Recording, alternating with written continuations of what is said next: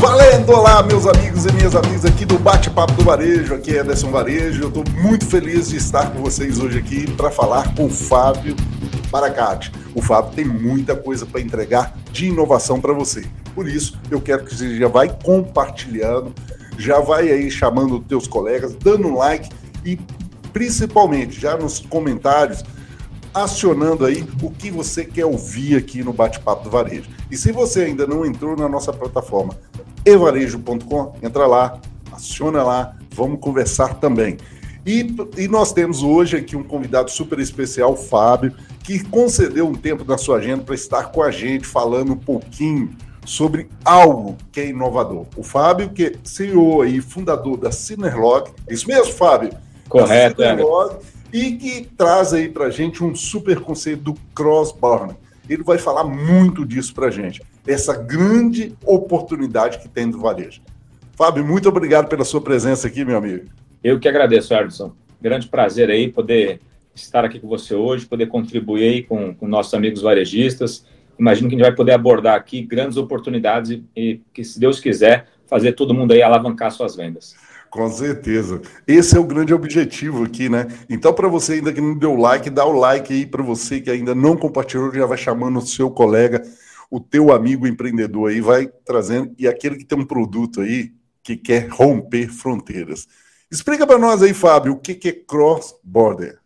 Vamos lá, Ederson. É, o cross-border, numa tradução literal, é o comércio transfronteiriço, né?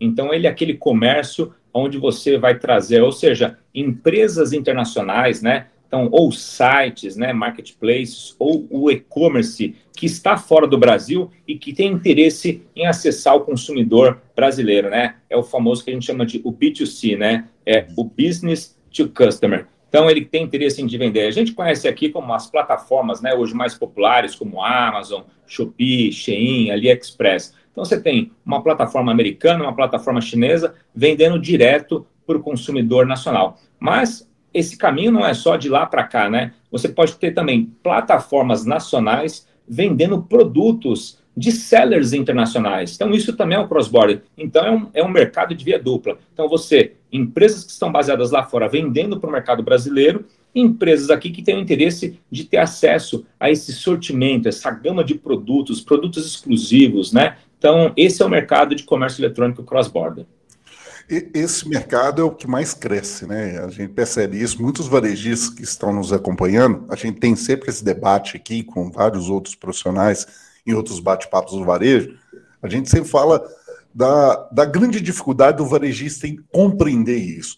O Brasil em si tem uma dificuldade disso diante do cenário mundial, que parece que a China está bem anos-luz na frente Olha, disso, Austrália e outros países, né?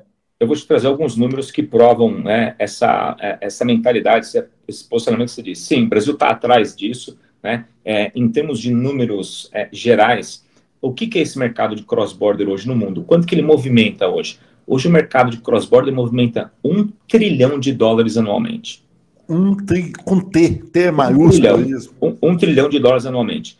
E esse mercado, ele teve um crescimento no ano de 2009 para o ano de 2020, na pandemia, ele cresceu a estimativa, a expectativa para 10 anos.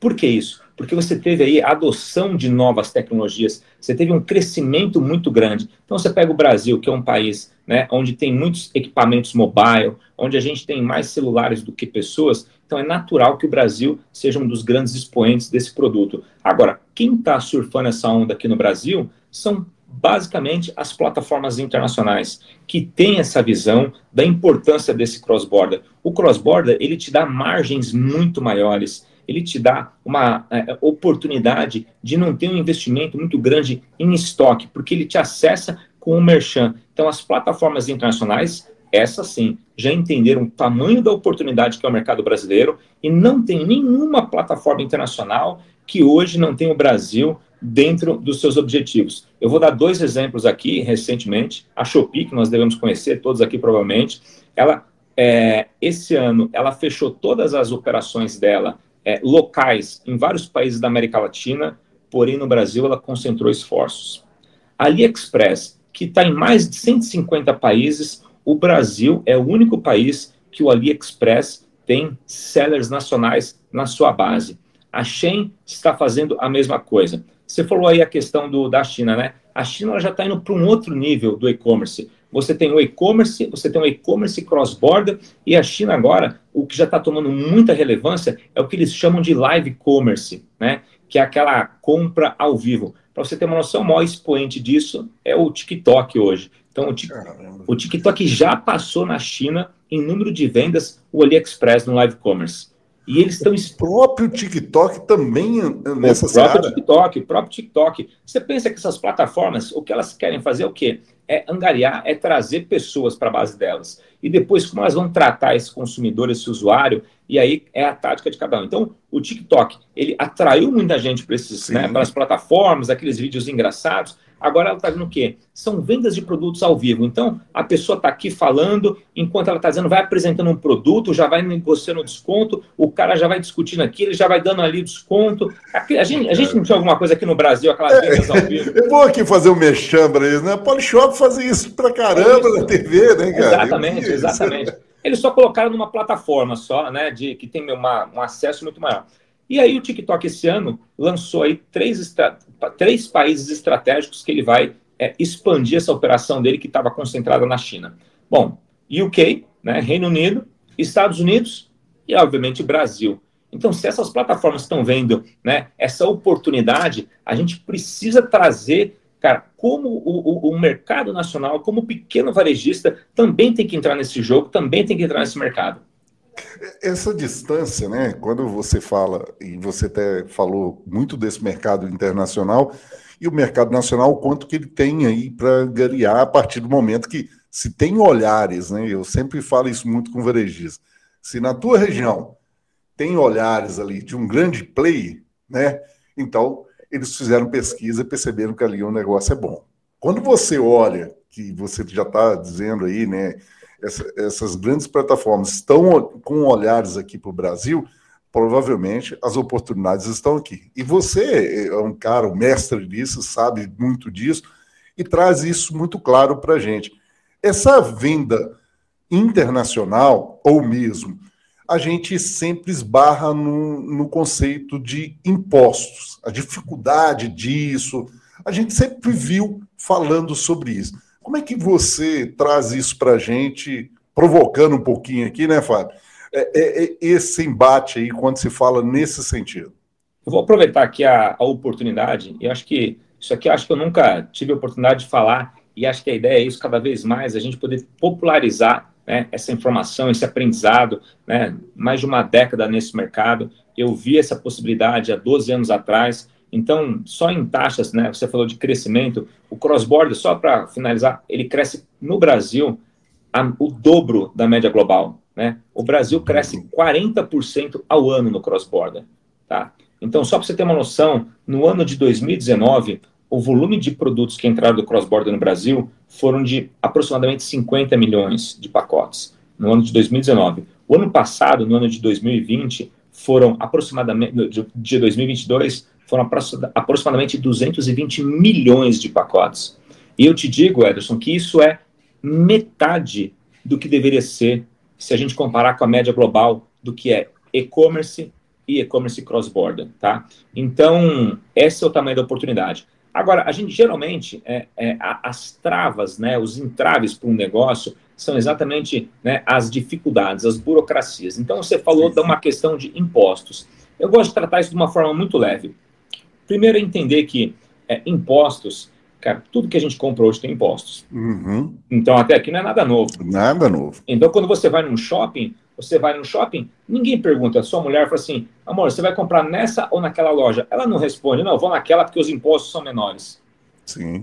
A gente tem que entender que o imposto, ele não é, é inerente ao negócio. Sempre haverá impostos. Ou dentro, falando do mercado formal, seja uma carga que já está nacionalizada, ou mesmo produzida aqui, ou que você vai trazer do cross-border. O que o varejista tem que olhar, o que o comerciante tem que olhar é a oportunidade. Então a gente tem a oportunidade aqui de trazer um produto inovador. O cross-border ele vai te dar uma capacidade de catálogo infinito. Ele vai te dar uma possibilidade de trazer produtos inovadores, produtos que estão sendo lançados em tempo real em qualquer parte do mundo. Você vai globalizar o consumo Né? O, o, meio, o, o método tradicional hoje de importação, o cara leva um ano, às vezes, para o produto chegar aqui. Nesse tempo, a Shein lançou em uma semana 5 mil produtos.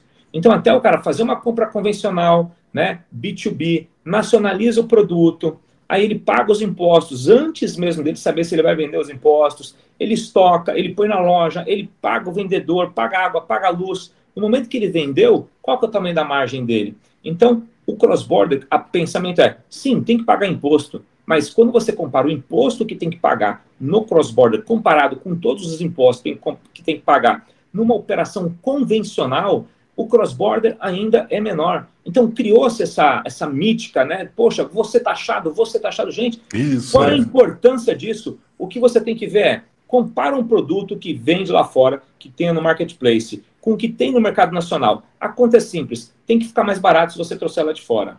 Ponto. É, essa conta é, é simples mesmo, né? Ou se é seja, 20, esse cálculo 30, precisa ser feito.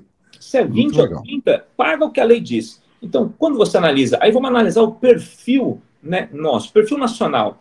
Nós não somos um país produtor, né, ou grande produtor de produto de tecnologia acabado. Nós montamos muita coisa aqui, temos a Zona Franca de Manaus, nós somos grandes exportadores de commodities, mas se a gente olhar ao nosso redor, a gente vai olhar o nosso telefone, o nosso computador, o nosso celular, a nossa roupa, a gente vai perceber que a maior parte desses produtos são importados. Sim. Ó, se esse produto ele é basicamente importado, então a lógica é, então se eu faço uma importação direta, que o cross-border é isso, o cross-border você vai estar, o varejista vai ser o canal, ele vai dar o canal, meu, para o consumidor comprar um produto direto na fonte, na origem de onde ele quer ter interesse. Então você vai fazer uma triangulação. Então, por obviedade, e se você comparar com o lead time, com o processo de uma importação formal, esse caminho aqui vai ser muito mais curto. E como caminho mais curto, você vai ter muito menos custos, muito menos despesas. Então, os números que a gente tem achado quando a gente busca produtos, que a gente faz selecionamento de produtos, né, vai fazer, a gente tem uma área de pricing aqui dentro da empresa, você tem de 30% a 70% mais barato, com todos os impostos pagos, com todas as garantias é, mantidas pelo meu varejistas, com o produto colocado na casa do consumidor.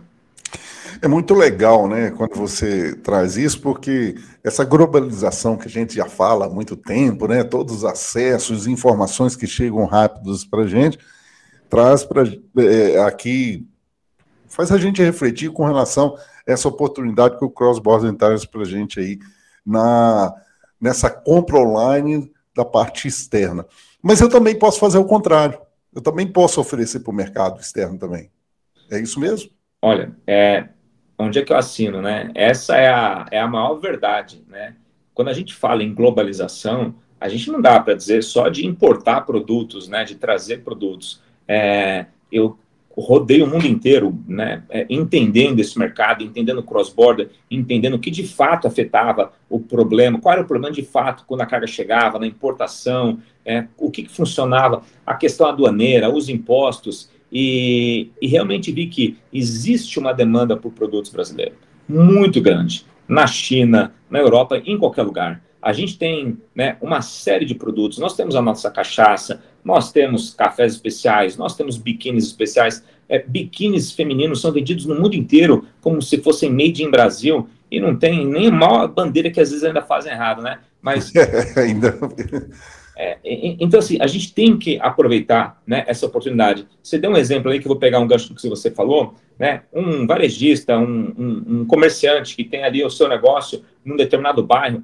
aí vem, vem aquela loja é, é, internacional, vem uma, uma grande marca e, cara, e resolve montar uma base ali. É o que você falou, primeira coisa, é porque ele entendeu que esse público aqui é relevante, tem, um, tem uma importância para ele. Agora, tem uma outra coisa que a gente, como vendedor, a gente tem que dar um pouco valor né, no nosso aprendizado. Às vezes a gente deve ter varejistas aqui com década ou décadas de experiência, de conhecer o cliente, de conhecer o produto, porque o cara está na ponta, nada substitui isso, né? O cara está no balcão, entendendo quem que é o público dele, o que, que ele precisa. Então, geralmente, o nosso produto, a gente vai desenvolvendo ele de acordo com a necessidade e demanda do nosso cliente. Agora, essa expertise, esse know-how, ele é intangível. Isso você não compra, não vende na, na prateleira. Então, a gente tem que pensar que nós temos a capacidade de oferecer o nosso produto, mesmo até serviços, para o mundo inteiro. Então a gente tem que pensar, peraí, da mesma forma que eu tenho sellers, que eu tenho meu marketplaces conectados em sellers, conectados em, em, em, canais de venda aqui no Brasil,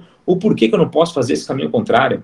O porquê que eu não posso ter o meu produto? Desde que eu conheça o meu produto, desde que eu conheça o meu público, eu posso escolher estar conectado na Amazon nos Estados Unidos, eu posso escolher estar conectado numa plataforma na Europa, uma plataforma na China, e eu não preciso conhecer de exportação, eu não preciso ter uma empresa de logística na outra ponta. Existem empresas como nós hoje que são especializadas em fazer isso. Eu diria para você que seria a mesma coisa que fazer uma venda no e-commerce nacional, a gente conseguiria fazer nos, é, simulando para exportar produtos para outros marketplaces, para outros mercados. Você precisa só saber aonde buscar. A gente tem que ser bom naquilo que a gente sabe, naquilo que a gente quer o nosso negócio. Qual que é o meu core? No meu core eu tenho que ser excelente. Eu não preciso ser excelente em logística, em exportação. Eu preciso entender do meu produto. É muito legal, você chamou né, um ponto aí que é a questão da logística, né? Outro fator que realmente. O que eu estou fazendo aqui, tá, Fábio, e, e me permita isso, é, são muitas crenças limitantes, são limitações de pensamento. E você me corrija se eu sair um pouco do teu script, a minha ideia é Não, é mas é isso mesmo. O, o que acontece é que e, muito desses varejistas que estão nos escutando aqui, estão nos vendo, eles têm algumas crenças que são limitantes. Eles não acreditam que eles possam sair ou possam comprar do formato que você está falando. Eu acho que você está quebrando aqui todo um paradigma que muitos varejistas aqui ainda têm esse conceito. Principalmente aquilo que você falou assim, poxa, aquele pequeno que está ali, ele está vendo o grande play entrando, porque ele entendeu aquele mercado, mas o que, que você está fazendo de modelo protetivo, né? Do que, que você está fazendo para proteger aquele mercado, fazendo esse mercado ser é, uma referência para você. A gente fala muito da humanização, fala, mas poxa, você precisa ter produtos competitivos. Pergunta para você, Fábio. É, a, quando você fala disso, você já até falou da questão do preço e tudo, eu posso então comprar e vender na minha loja também. Correto. Que ser possível também. Ou seja, através é. da Cinelog eu posso fazer essa ligação e trazer isso também? É isso? Exato. Eu, eu, vou fazer, eu vou fazer um link aqui, tentando explicar um pouco do modelo nosso de negócio. É, lá atrás, quando eu fundei a, a, empresa 12 anos atrás. Vamos fazer o seguinte: conta um pouquinho essa história sua. Acho Vai que longe, isso é muito hein? legal. Quem que é o Fábio aí, Baracate, que traz isso para gente? Porque foi você o fundador de todo esse projeto aí, né? É, é eu, quando foi há 12 anos atrás, mais ou menos, é, eu tinha quebrado, cara, tipo, passei por um processo. Aí, imagina, você com filhos, com conta para pagar, e eu achava que até os 30 anos eu seria milionário, né? Aí eu peguei me deparei com, pouco antes dos 30 anos, me deparei realmente milionário, mas de dívidas, né? Falei, pô, game over, né? Como é game que eu vou over. agora? O que, que aconteceu? E o Brasil, ele não é um país, quando você tem um varejista, seja na física ou na jurídica, quando você tem um problema ali, né? Pô, cara, dívida tal e tudo mais, você não tem um, um, um, um, meio ambiente ali onde ele te ajuda a você, não. Aí você não consegue crédito no banco, que não consegue mais aqui. Ou seja, e aí, naquele momento, eu falei assim: bom, eu preciso inovar, eu preciso fazer alguma coisa que realmente eu agora preciso dobrar a aposta, né? Eu preciso dobrar a aposta. Eu conhecia muito, já vinha desse mercado, eu entendia de, de comércio eletrônico. E eu comecei a. Eu sou um cara que gosta de olhar o que está ao meu redor, né? A gente, de olhar os detalhes. Esse mercado de comércio eletrônico cross-border, ele estava começando a tomar ali uma, uma proporção. E aí eu imaginei o seguinte: falei, bom, o que, que afeta esse mercado? Porque também é um mercado que tem né, muitas é, é, infelizmente, ali muita resistência. Poxa, o tempo que você compra, seis é. meses para chegar, três. Hoje é menos, né? Mas na época tinha casa que você via até um ano, dois meses, três meses, enfim. E aí todo mundo falando assim, poxa, vamos pôr 10 aviões na rota da China para o Brasil para resolver o problema, vamos fazer isso. E eu tinha a percepção de que esse problema não era logístico. Esse problema, uhum. ele não era, é, é, é, não adiantava você colocar aviões e, cara, malha de, meu, de leste maio no Brasil. Esse era um problema aduaneiro era a questão da complexidade aduaneira do Brasil, de como que a nossa legislação e o nosso arcabouço e de como que ele trata essa carga, né? Eu fui rodar o mundo inteiro, então eu fui para a África, fui rodar China, Europa, Oriente Médio, Estados Unidos, entendendo esse arcabouço, como é que funcionava esse mercado. E entendi que no Brasil, né, para variar, a gente tinha um modelo jabuticaba, né? Só existe aqui. Então, é... esse modelo jabuticaba é bom, hein? só é... existe aqui. E aí, a hora você pegava um centro de tratamento de cargas internacionais, como no aeroporto de Guarulhos tem, na época ainda ele não era Sim. nem concessionado, você tem ali todos os agentes, todos os stakeholders né, envolvidos no, na, no, no processo, embaixo do mesmo guarda do, do mesmo teto. Então você tem Receita, Anvisa, Mapa, agente de carga, administrador aeroportuário, companhia aérea, empresa de handling. Pô, imagina, imagina, o dia que vocês forem lá, vocês vão entender, se alguém tiver o prazer de visitar aquilo lá. Como que você acha uma carga ali?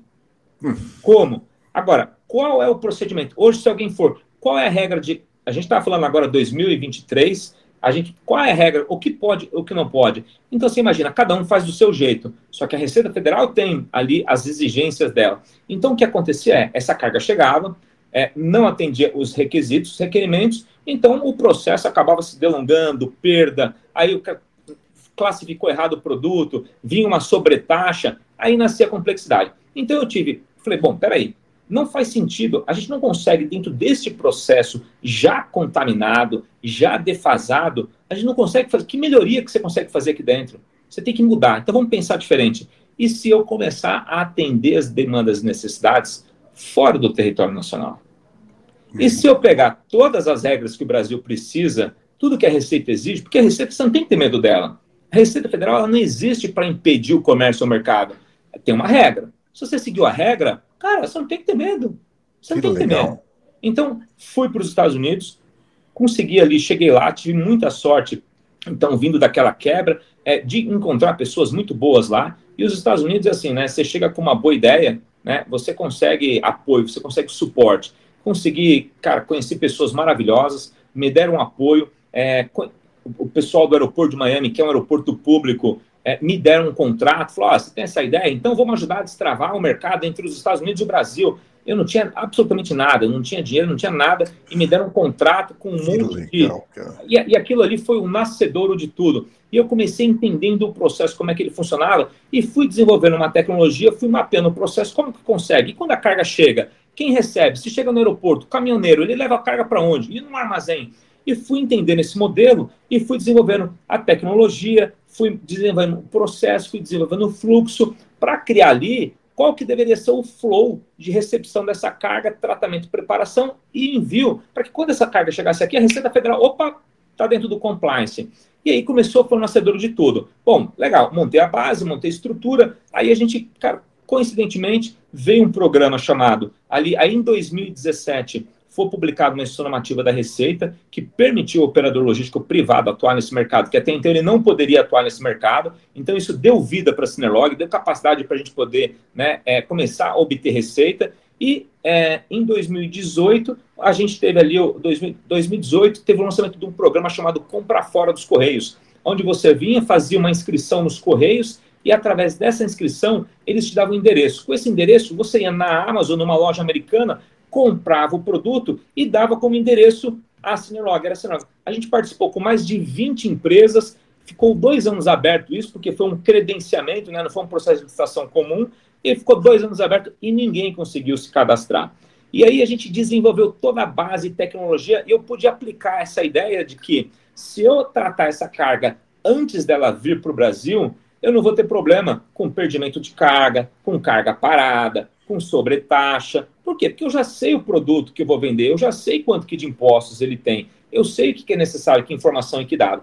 E aí passamos a desenvolver. No é, lançamento disso em janeiro de 2019, vieram prefeito de Miami para o Brasil para o lançamento, vieram um monte de autoridades, foi lançado isso no auditório dos Correios e o programa foi um sucesso. Teve só um problema, né? Ele tinha um teto baixo, porque você tinha exigência de ter que comprar com cartão de crédito internacional, não parcela compras, né? Nos Estados Unidos você não tem a, a cultura de parcelar como aqui. Uhum. Mas ali eu abri a visão e entendi. Falei, peraí, a gente está falando de aduana. A aduana não é Estados Unidos Brasil. Esse programa aqui, esse projeto, eu posso expandir isso para o mundo inteiro. Eu posso trazer cargas do mundo inteiro. Eu só preciso ter a percepção de que eu preciso conectar as empresas e eu não vou fazer, né? Aí vai o ponto que você falou do varejista eu não vou fazer melhor do que uma FedEx faz, um transporte é, internacional, um transporte aéreo.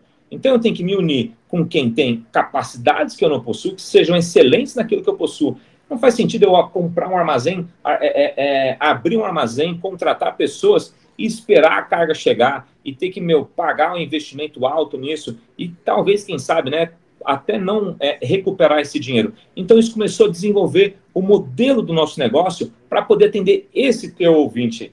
Quem está assistindo esse canal? Que é esse pequeno varejista. Por quê? Eu sofri por ele o que ele não precisa sofrer agora. E o que, que a gente traz para ele? A gente traz exatamente isso. Quais são todas as necessidades? Poxa, eu não entendo de logística, eu não entendo de direito internacional, eu não sei o que faz com a Receita Federal, quem é o seller, como que, cara, que ferramenta, e, e a ferramenta de meio de pagamento? Então eu fui entendendo que a nossa solução ela só seria democrática no momento que ela fosse one-stop solution.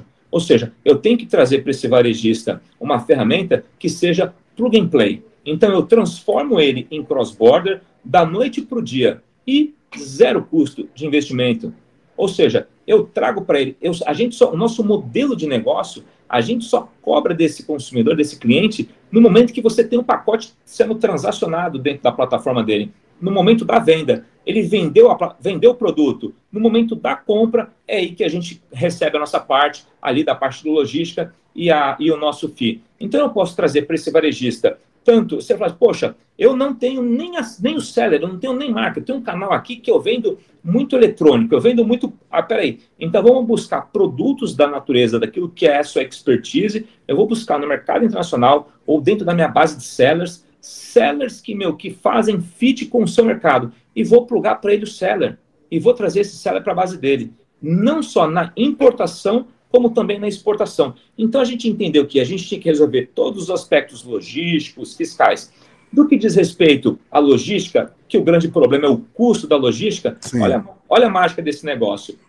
É, a questão do custo, ela impacta muito né, no, no preço do produto final. Muitas das vezes acaba tirando a margem, acaba tirando o lucro do varejista.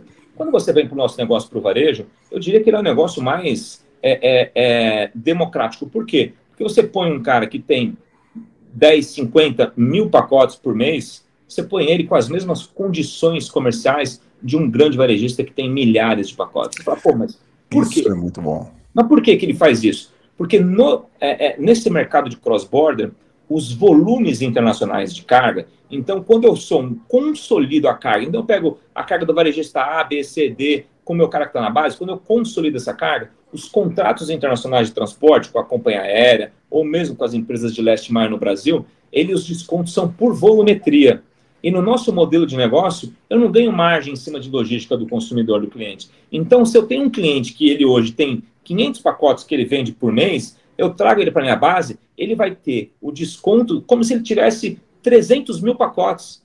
Ou seja, eu permito ele escalar o negócio dele, focar no core business dele. E aí você vai permitir que ele tenha um crescimento que ele, meu, eu vou trazer produto para ele, eu vou trazer redução de custo logístico. Então, toda a cadeia de logística, a gente, não, a gente repassa exatamente o custo do nosso parceiro, do nosso provedor. A gente não retém nenhum por cento. Então a gente repassa para ele. Então ele vai ter margens. Se ele for contratar cada uma das etapas do processo logístico, nós sairemos muito mais barato se ele negociasse diretamente com cada um dos fornecedores.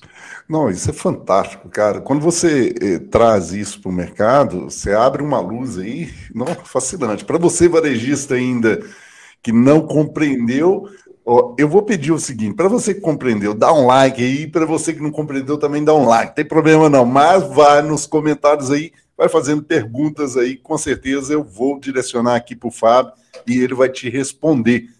Ô Fábio, quando a gente fala disso, o, o, a rentabilidade, você até mencionou muitas vezes aí, né? O, o negócio dele, ele consegue ainda ter melhores rentabilidade a partir do momento que ele observa essa questão do, de ter um melhor preço competitivo e tudo. Vocês também da Sinoc ajuda eles também com relação a isso? A gente ajuda, obviamente, a, a, o que, que isso, a gente ajuda ele a montar o preço dele, né? Então a gente tem uma área de price. Então, por exemplo, se eu tenho um produto que aqui no mercado brasileiro, que ele está numa determinada faixa de preço, e, e a gente tem esse produto na nossa base, gente tem capacidade de buscar, a gente primeiro vai direcionar, ela vai dizer, olha, esse produto aqui, é possível que você encontre produtos que não façam sentido? É, é possível. Tem produtos que você vai fazer a conta e que ele não bate, ou fica muito perto ali, e aí você perde a, a, a vantagem, porque você vai ter, poxa, mas esse aqui ele entrega no mesmo dia, entrega em 48 horas. A grande maioria sim, mas a gente vai fazer esse trabalho de direcionar, fazer o pricing para que ele consiga se posicionar melhor no mercado com esse produto, né? Então, podendo aproveitar melhor é, é, é, a operação. Então, a gente vai dizer, olha, esse produto aqui que você chega aqui a 100 reais é, é vendido aqui no mercado, é, você consegue colocar ele aqui no Brasil é, com todos os impostos, você vai colocar ele a 60. Então a gente vai ajudar ele a compor esse número. Obviamente que para ele poder ter é, um, um, um, sucesso no produto dele, a ideia, o, o indicado é que ele venda abaixo do que está sendo praticado aqui no mercado, porque exatamente vai ser a grande vantagem competitiva dele. Mas as margens são infinitamente melhores. Sem dúvida, né? Quando você tem essa, o mundo inteiro pra, nessa competitividade, é bom demais com relação a isso.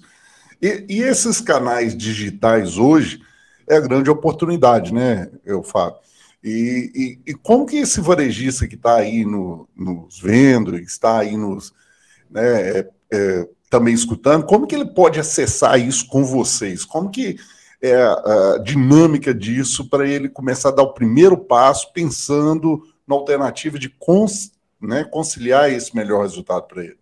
É, só para a gente concluir só o, o, ponto do aspecto ali do, é, é da questão da, da integração, é, hum. da questão dos valores é, e tudo mais, a gente então tem ali, vai ajudar ele a fazer toda essa parte de, de composição de preços, mas a gente também vai ajudar ele ali em quais são os canais que ele pode estar conectado. E a gente tem que entender que hoje, é, esse varejista, né, então, e o principal, ele não paga, tá, Ederson, por esse produto. Ele não, ele não precisa fazer, ele não, ele não compra esse produto. Ele é como se ele fosse é, um, um, canal de intermediação. O que ele vai fazer, né? Ele vai conectar o seller, o vendedor, o merchant, do buyer, né? Num negócio tradicional, convencional, você vai comprar o teu produto ali, você vai pôr consignado, você vai ter que ter sim, um estoque, sim. você vai ter que investir. O bom do cross-border é que o investimento é muito baixo.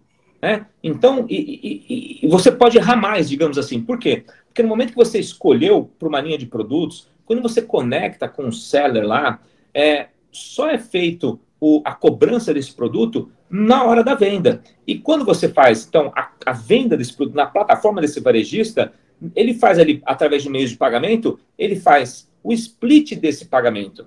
Então, ele não compra esse produto, é, você só, só é um intermediador. Você só intermediador. Eu vou Exato. brincar aqui, bem no mineirês aqui, é o atravessador do processo, né? É isso, é isso. O que ele vai trazer ali, ele vai trazer o quê? O know-how, o conhecimento dele de mercado, o público com quem que ele está falando, ele vai escolher, ele vai selecionar, então ele vai poder focar. E a gente, quando a gente olha para o dia da gente, a gente passa a maior parte do dia da gente fazendo coisas que não são core do nosso negócio. Sim. É resolvendo problemas aqui, problema de receita, problema de banco, problema disso, problema daquilo, o problema logístico. Isso aqui vai permitir ele falar: peraí, deixa eu focar no meu negócio e vou deixar para os especialistas fazerem isso. Então, ele não tem é, esse investimento no negócio. Então, a gente tem que entender que o que, que é esse mercado, né, de a gente falando de globalização.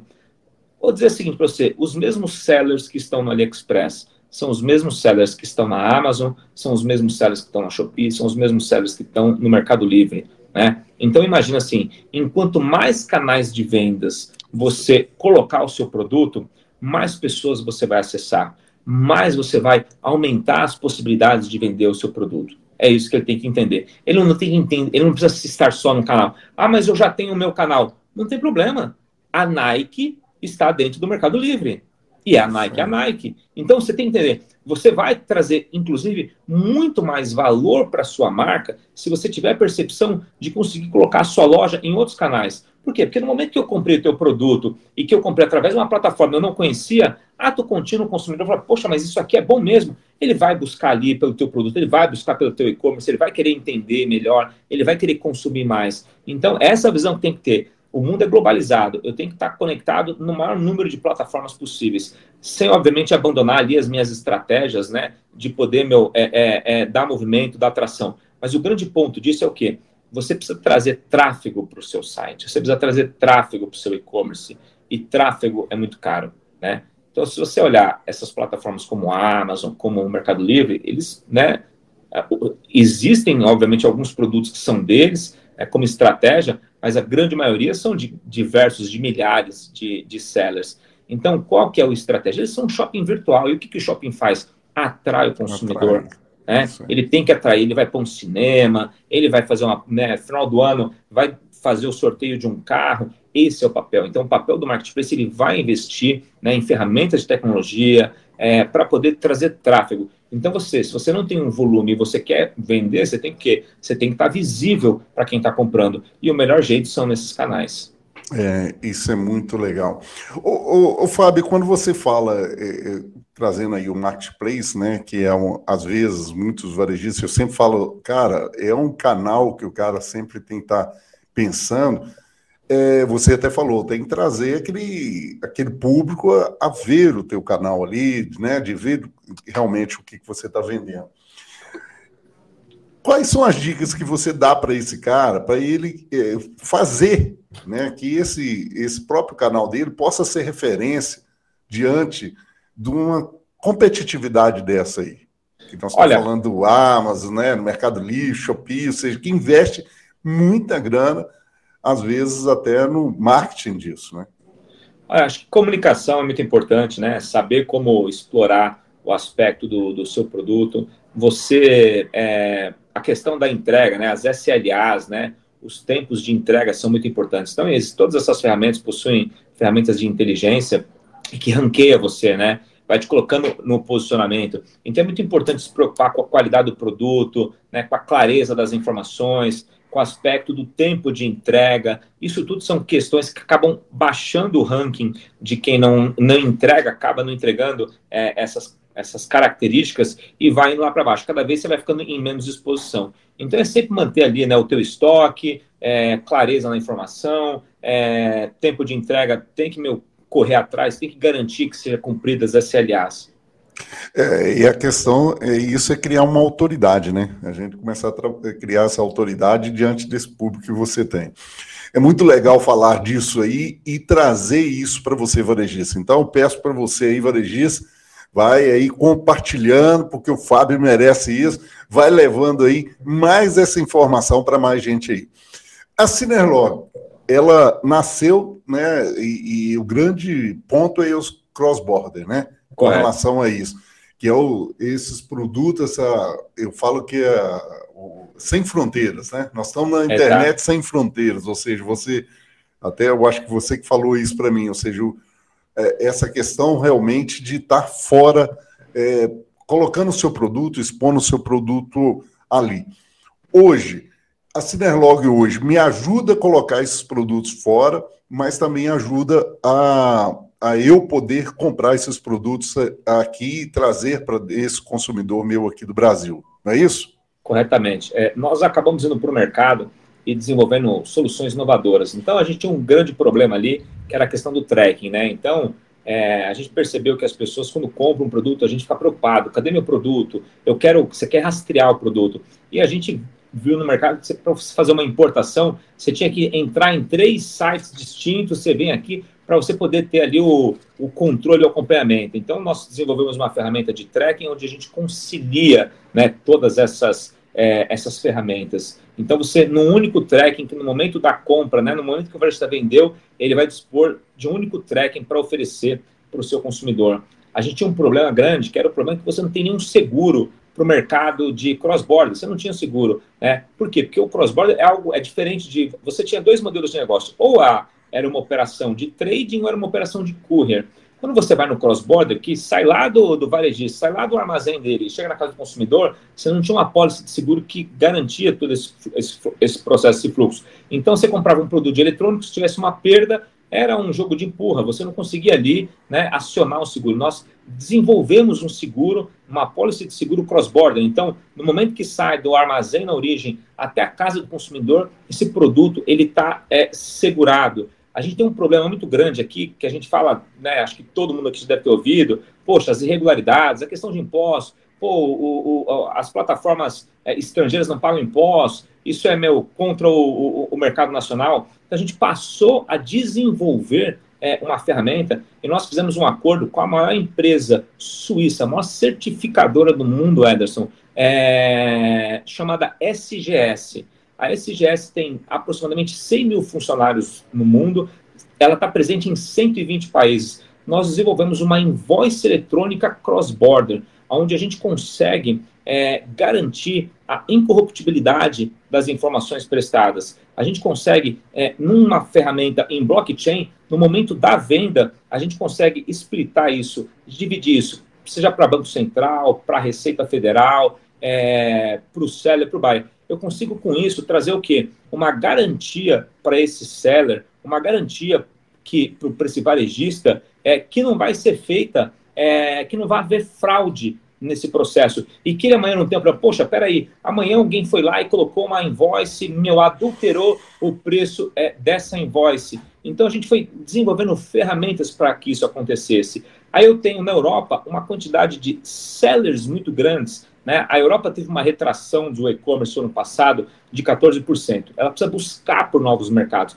Então a gente tem que estar atento a essas oportunidades. Então, se até pouco tempo atrás ninguém queria saber do Brasil, poxa, não, não quero nem falar com o Brasil, eles precisam de nós agora. Então a gente tem um cenário econômico, a gente tem uma China é, passando por um problema de Covid ainda, que é latente, a gente tem a Europa com um problema meu de uma guerra porta e uma inflação como nunca havia sido antes né, acontecido, os Estados Unidos com inflação. Então você tem o Brasil, o cenário é propício para o mercado nacional para a gente poder estar tá buscando por essas oportunidades. Então, o que a gente quis trazer era isso, era uma ferramenta única, onde a gente consegue garantir e fazer em 30 dias eu transformo qualquer varejista, aqui, ó, meu compromisso, eu transformo qualquer varejista numa operação cross-border.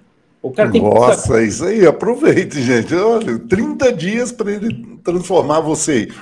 O que, que esse varejista aí, ele precisa te entregar para que ele possa estar junto com você, transformando aí essa plataforma dele? Bom, ele precisa. Vamos, vamos dar um exemplo aqui: a gente pegar um varejista que fala, bom, eu quero entrar para esse mercado cross-border. Ele precisa ter uma base tecnológica, né? Ele tem um site dele ali, a gente precisa entender um pouco do site dele, por quê? Porque nós temos do nosso lado, é, nós desenvolvemos APIs. APIs são integrações, é tecnologia, né? Então, uhum. são conectores, né? Então, lembra ali quando a gente era menino, a gente ia ligar o videogame, a gente falou do Atari, né? É, fio, ver, vermelho no, no, no, no, buraquinho vermelho da televisão, o preto no preto, é isso. A API é isso. É ser, meu, ligar o, o, o, fio da tecnologia na tecnologia, é ligar o fio do, do, do, do, do estoque no estoque. Então, tem que ter uma base tecnológica, tem que ter um site, né? E a gente vai ali é, fazer o processo de integração.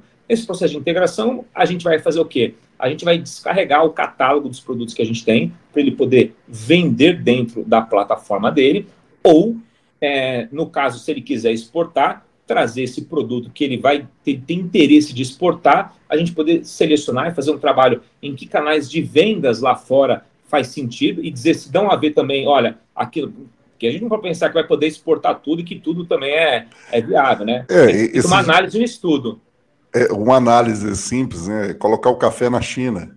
Isso é ótimo, isso é maravilhoso. Existe uma demanda por cafés especiais, por chocolates. Isso, isso existe uma demanda global. Produtos que têm uma pegada verde, uma pegada de, meu, de floresta, né, amazônica. Aí vai mesmo, né? É isso. A parte ecológica, né? As pessoas, elas pagam mais caro hoje por um produto, sabendo que ele tem um viés de sustentabilidade. Isso aí. Né? É, essa é a realidade as pessoas pagam mais. Existe, tá, tá havendo uma conscientização maior das pessoas por isso, né?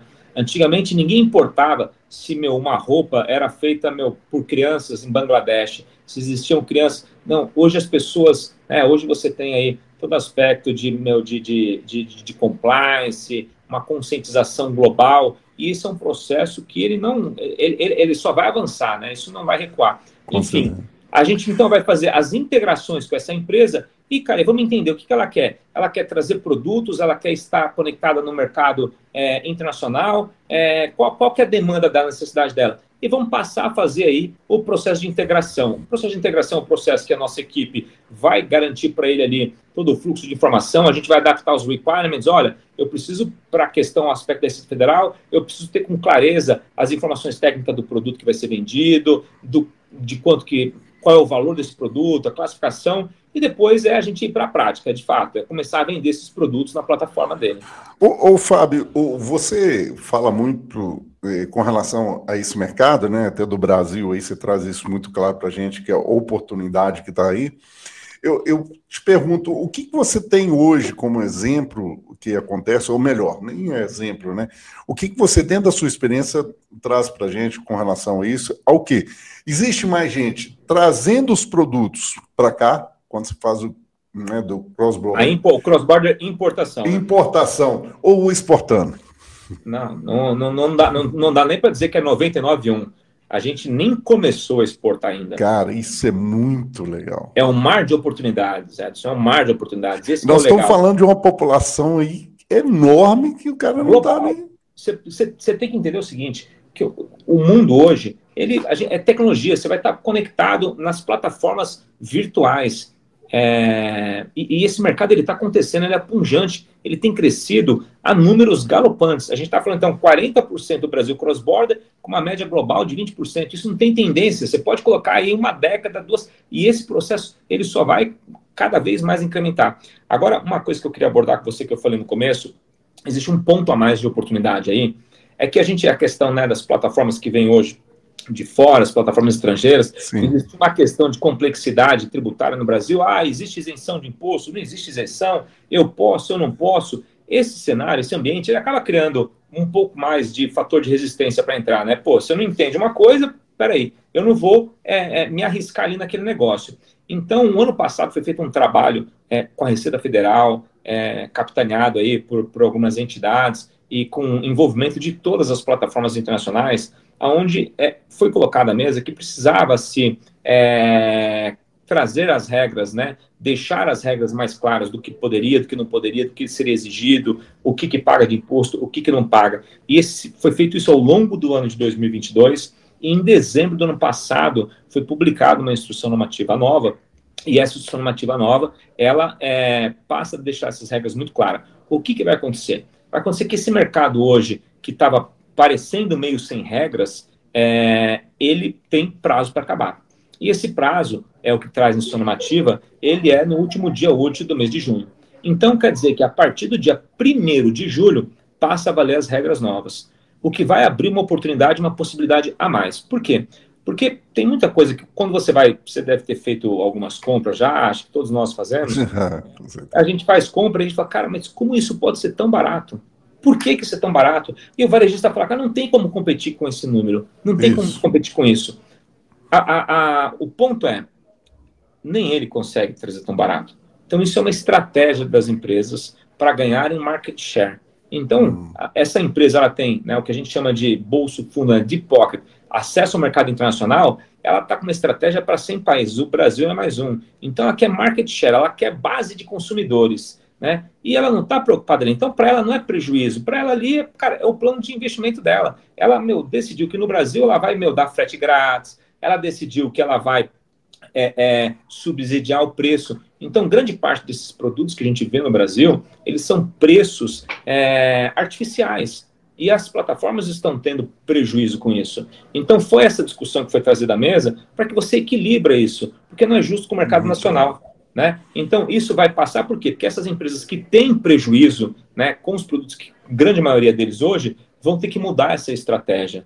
Então, eles vão ter que adaptar essa questão de frete grátis, vai ter que ser revisto. É, os produtos, você vai começar, o mercado vai é, ao começar a aumentar o ticket médio desses produtos também. O que, que você traz com isso? Você traz mais credibilidade por parte do consumidor, que vai entender agora, peraí, tem novas regras, então agora eu vou ter, tive um problema, eu vou poder endereçar esse meu problema. Vai ter responsável. E se alguém fez um produto, enviou um produto, adulterou uma nota, ou disse que o imposto, que o valor era X e não era, essa empresa vai ser punida por isso. E até então você não tinha esse cenário muito claro. Isso acontecia numa escala muito pequena o que acabava incentivando esse tipo de ação delituosa.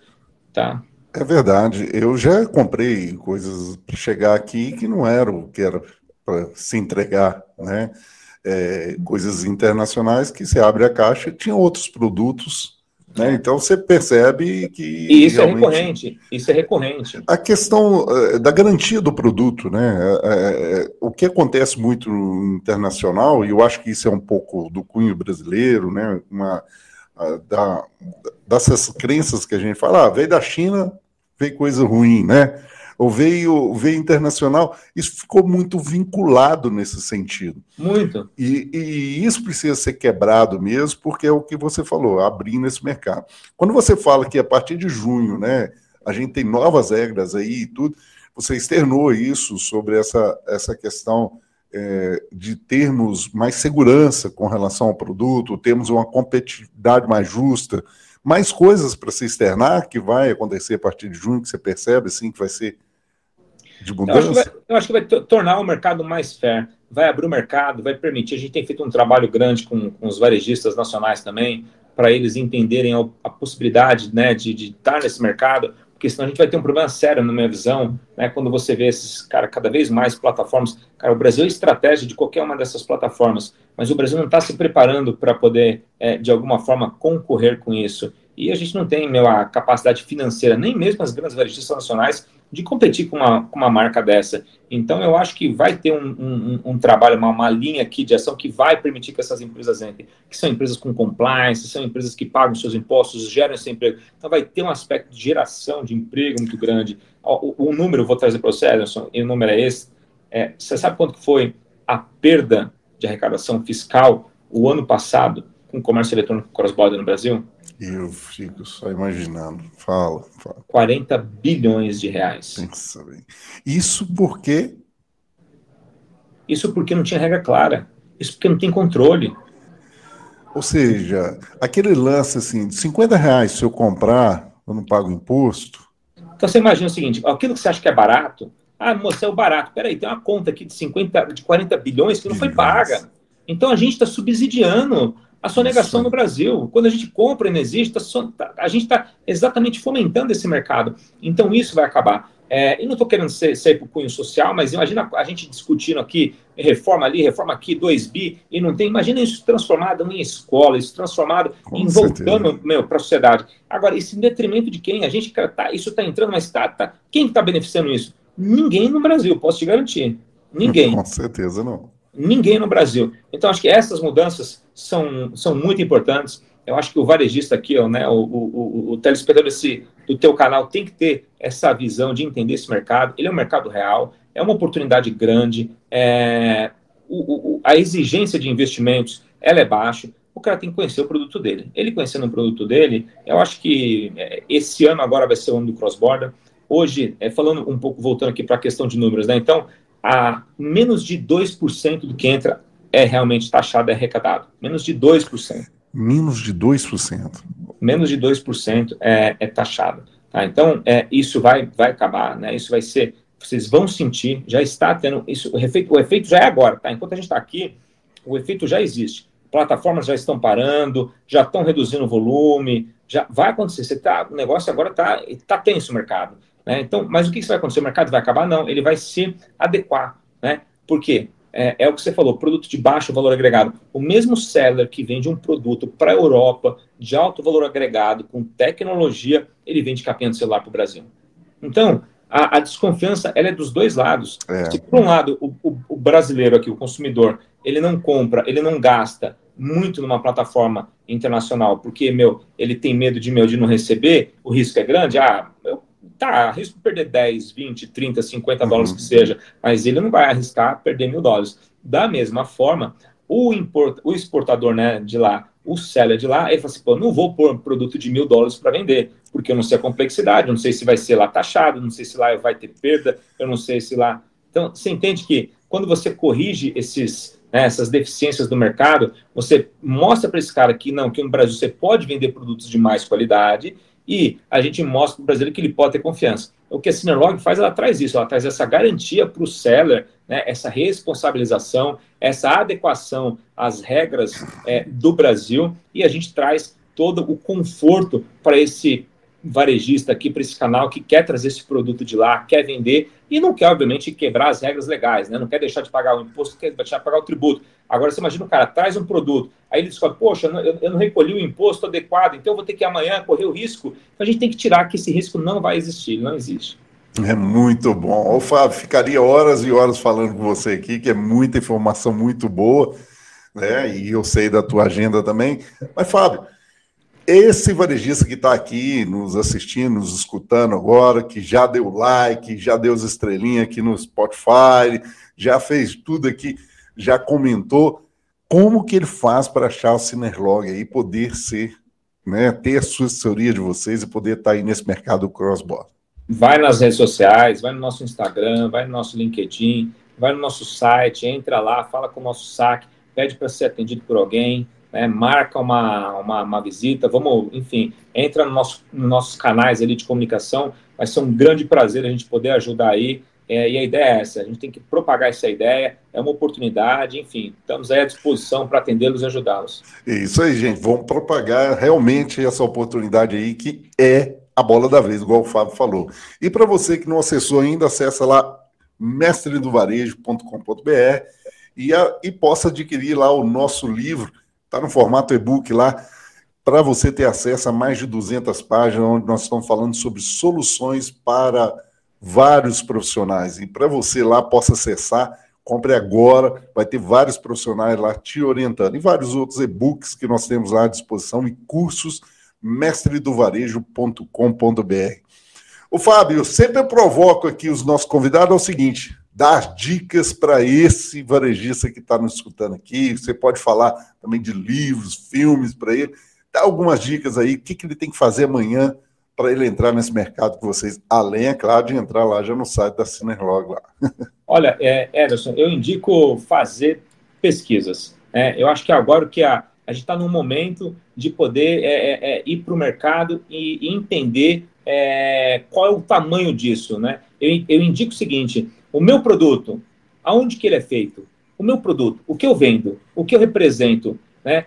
Se você tem um produto que, não, não, eu produzo o meu produto, eu tenho, é, eu, é, é desenvolvido, é, é minha expertise, peraí, então isso tem uma demanda global. Ou eu tenho um produto que eu tenho capacidade de buscar isso na fonte, então a minha indicação aqui é fazer pesquisas. Eu tenho um problema na minha área, Ederson. A gente, estou há 12 anos nisso, o grande problema é, eu tenho uma equipe aqui, toda a minha equipe, ninguém veio do cross-border. Eu tenho que formar é, um por um quando chega aqui. Eu tenho que formar um advogado, eu tenho que formar o cara da tecnologia, eu tenho que formar o, o cara da RH, porque é algo novo. É né? então, muito novo. É, é, e, e, mesmo as grandes plataformas atuar com Receita Federal. Então, existe uma carência é, por materiais, né, por, por livros ou coisa do gênero. O que a gente tem feito no nosso site, a gente tem muita informação sobre a questão, aspecto da legislação. Então, a gente passou a produzir muito material para que as empresas podam, possam consumir e entender as regras, o que é possível, o que não é possível.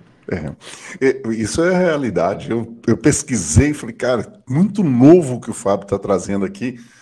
É, e a gente fica até, às vezes, sem tema, de falar assim, poxa, como que eu vou abordar isso com o Fábio, né, cara? O que, que o Fábio está falando aqui? Mas é muito real e muito oportuno. Diante de todas as pesquisas que eu fiz aqui, eu percebi que existe essa oportunidade, né? Quando o mercado começa a tendenciar aí, você sabe, você está aqui no bate-papo do varejo, você já está aproveitando essa oportunidade, já vai a, a, acessando aí Cinerlog.com.br e já também. Vai estar tá aqui também nos é, descrição desse vídeo, também na descrição desse áudio, para que você possa acessar. Fábio, muito obrigado pela sua presença, Deus abençoe imensamente aí Espero a gente poder encontrar novamente, você contar mais um pouco sobre esse mercado aquecido, principalmente quando vier essas novas regras aí. Eu acho que vai ser muito um bom. grande prazer, Edson. Adorei muito o bate-papo, acho que a gente tem que fazer isso mesmo. Parabéns pela sua iniciativa. Temos que informar, temos que trazer ali a opção, abrir a cabeça das pessoas para as oportunidades. Valeu, Fábio. Muito obrigado.